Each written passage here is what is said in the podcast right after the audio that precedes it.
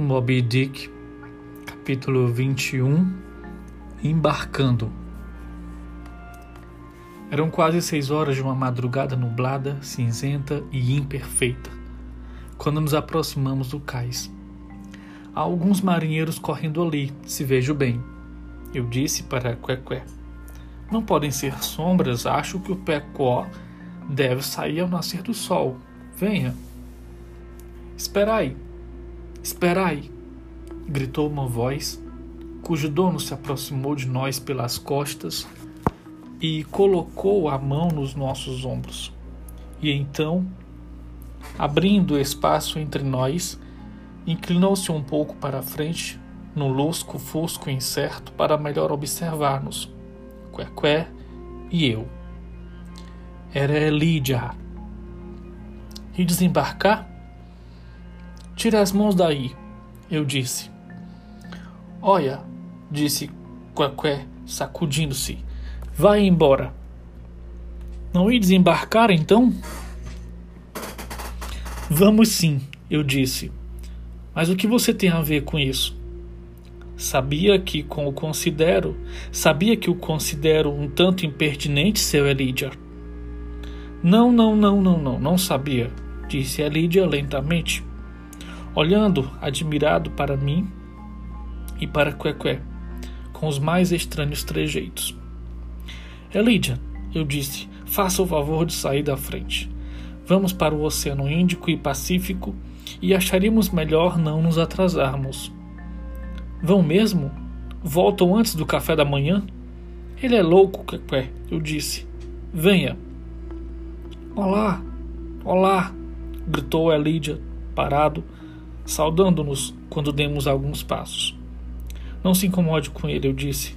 Quequé, venha. Mas ele se aproximou de novo e, dando um tapa no meu ombro, disse: Não viste há pouco algo que pareciam ser homens andando na direção daquele navio? Impressionado por essa pergunta tão prosaica, respondi dizendo: Sim, Acho que vi quatro ou cinco homens, mas não tenho certeza porque estava muito escuro. Muito escuro, muito escuro, disse a Lídia. Tenha um bom dia. Mais uma vez nos afastamos e mais uma vez ele vinha sorrateiro atrás de nós e de novo dando um tapa no meu ombro disse: Tente encontrá-lo agora, tá? Encontrar quem?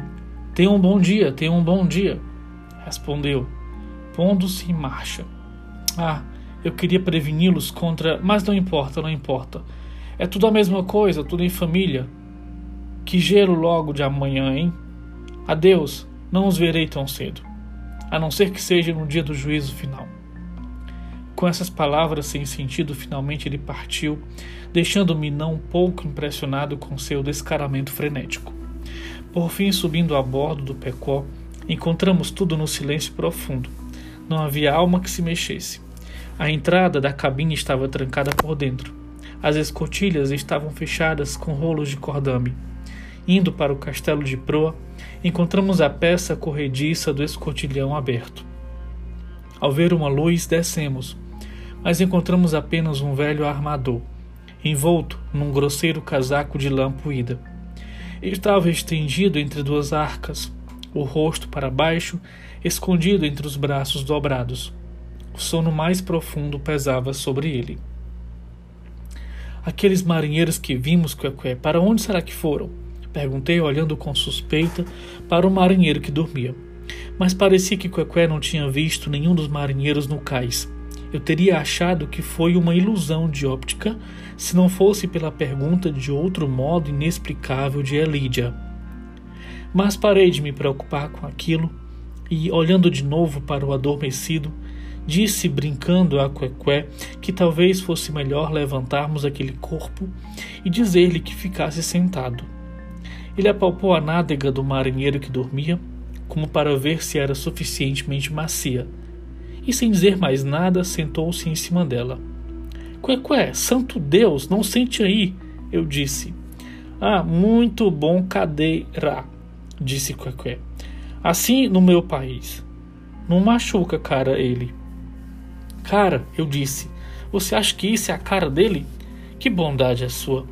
Mas ele está com dificuldade para respirar. Está arfando. Saia daí. Quaqué, você é pesado, está esmagando o coitado. Saia, Quaqué.